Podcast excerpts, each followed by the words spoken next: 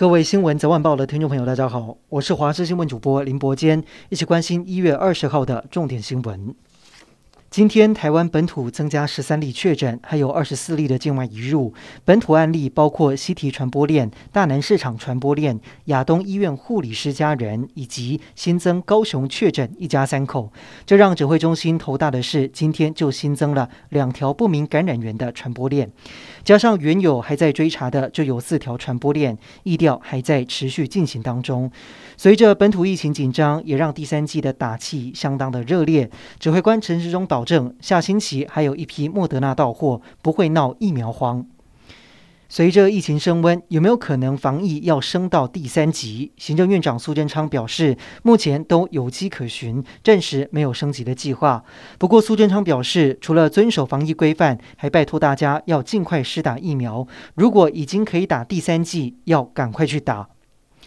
明天开始，国内开始使用疫苗数位证明。考量国内外疫情升温，指挥中心决定明天上午八点开始提供给国内使用。同时，民众前往歌厅、舞厅、夜总会、俱乐部、酒吧、理容院、有陪侍的茶室等八大场所，都要出示完整接种两剂新冠疫苗的记录。其中，数位新冠疫苗健康证明也能够提供检视。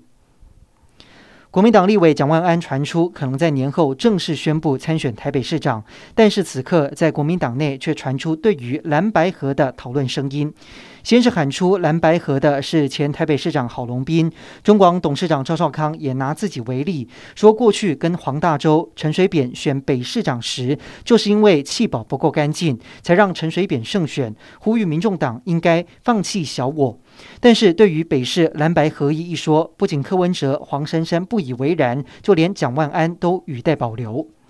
至于民进党会派谁出征二零二二台北市长的选战，像是台北市议员王世坚表示，他心目中的梦幻人选是交通部前部长林佳龙。另外还有媒体报道点名卫福部长陈时中以及前副总统陈建仁，不过目前都还没有人表态要参选。因应今年元旦上路的后备军人教招新制，行政院今天通过后备军人召集优待条例草案，只要接受教招达到第五次，招训机关或部队就会发放召集奖金。